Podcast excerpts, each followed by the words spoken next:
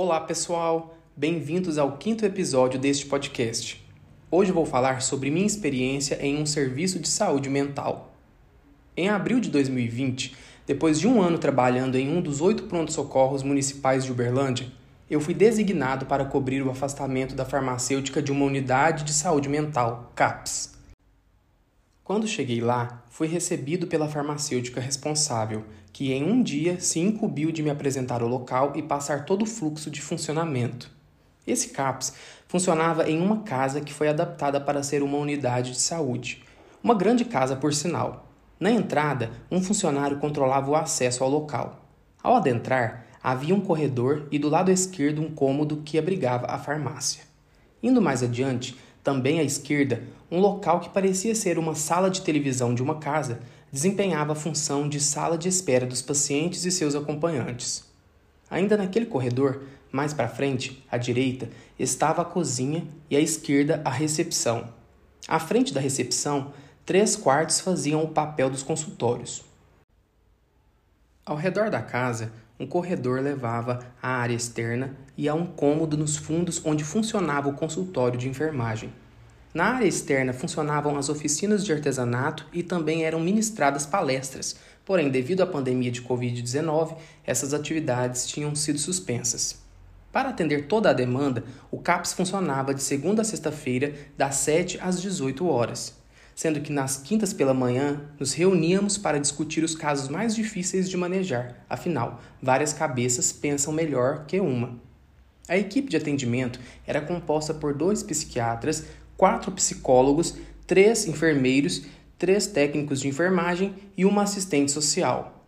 Após consulta com o psiquiatra, o paciente ia até a farmácia retirar os medicamentos.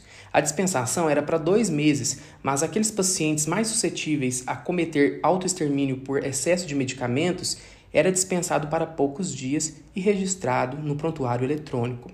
Alguns se exaltavam, pois não se conformavam de ter que levar para poucos dias, mas eu tinha que ser firme e manter minha posição.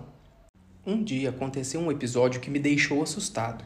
Um paciente que fazia uso de carbamazepina foi até a farmácia para retirar o medicamento porém ainda não poderia liberar, pois não estava na data. Eu falei para o paciente voltar uns dias para frente, pois não teria como eu liberar o medicamento devido à data da última retirada, mas o mesmo não aceitou. Após muito insistir e ver que eu não mudaria de posicionamento, o paciente começou a gesticular e aumentar progressivamente o volume de sua voz. Tentou me intimidar, mas como certo é certo, o medicamento não foi liberado. Outra situação que também me marcou foi a de uma paciente que se consultava lá regularmente. Ela era comunicativa, conversava baixo e educadamente. Até que um dia ela chegou exaltada e com escoriações pelo corpo. Era só o anúncio do que estava prestes a acontecer. Após alguns minutos que entrou para o consultório, ela saiu muito exaltada e aos gritos, jogando no chão materiais que estavam sobre a mesa da recepção. Eu não conseguia entender o que dizia, mas pelo tom de sua voz dava para perceber que estava bastante irritada. Ela andava sem parar e mexia muito os braços. Em um momento, pegou sua moto, que estava na área externa do estabelecimento, e tentou sair, mas foi impedida pelo vigilante do local. Dirigir na situação em que se encontrava era um risco para si e para os outros. Toda a equipe do CAPS foi mobilizada para tentar acalmá-la, missão bastante difícil e que só teve êxito depois de horas de tentativas. A gerente da unidade conseguiu convencer e então levá-la até um pronto-socorro para verificar as escoriações. Ufa, felizmente tudo terminou bem. Falando da minha experiência na atuação neste estabelecimento, eu posso dizer que me senti mais atuante nos cuidados dos pacientes do que nos lugares que havia trabalhado anteriormente eu sentia que desempenhava uma função relevante no tratamento dos pacientes. Setembro está chegando ao fim, mas ainda dá tempo de falarmos sobre a prevenção do suicídio, uma campanha denominada de Setembro Amarelo. No mundo digital, aparelhos como celulares, tablets e smartwatches são praticamente uma continuidade de nossos corpos, um anexo. Somos bombardeados com informações.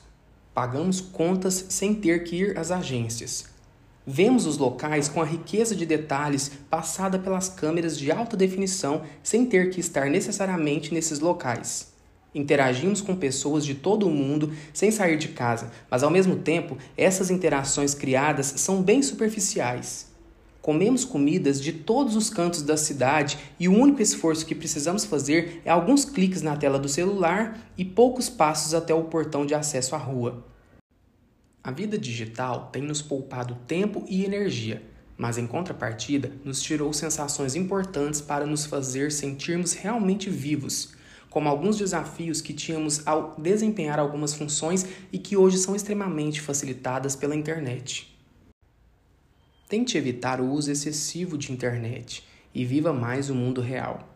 Aproveite para estar perto das pessoas que você gosta e fazer atividades ao ar livre. Caso sinta grande tristeza ou desânimo, com ou sem motivo, procure ajuda.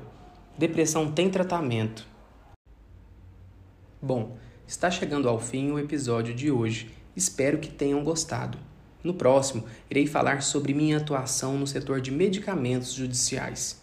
Aguardo vocês.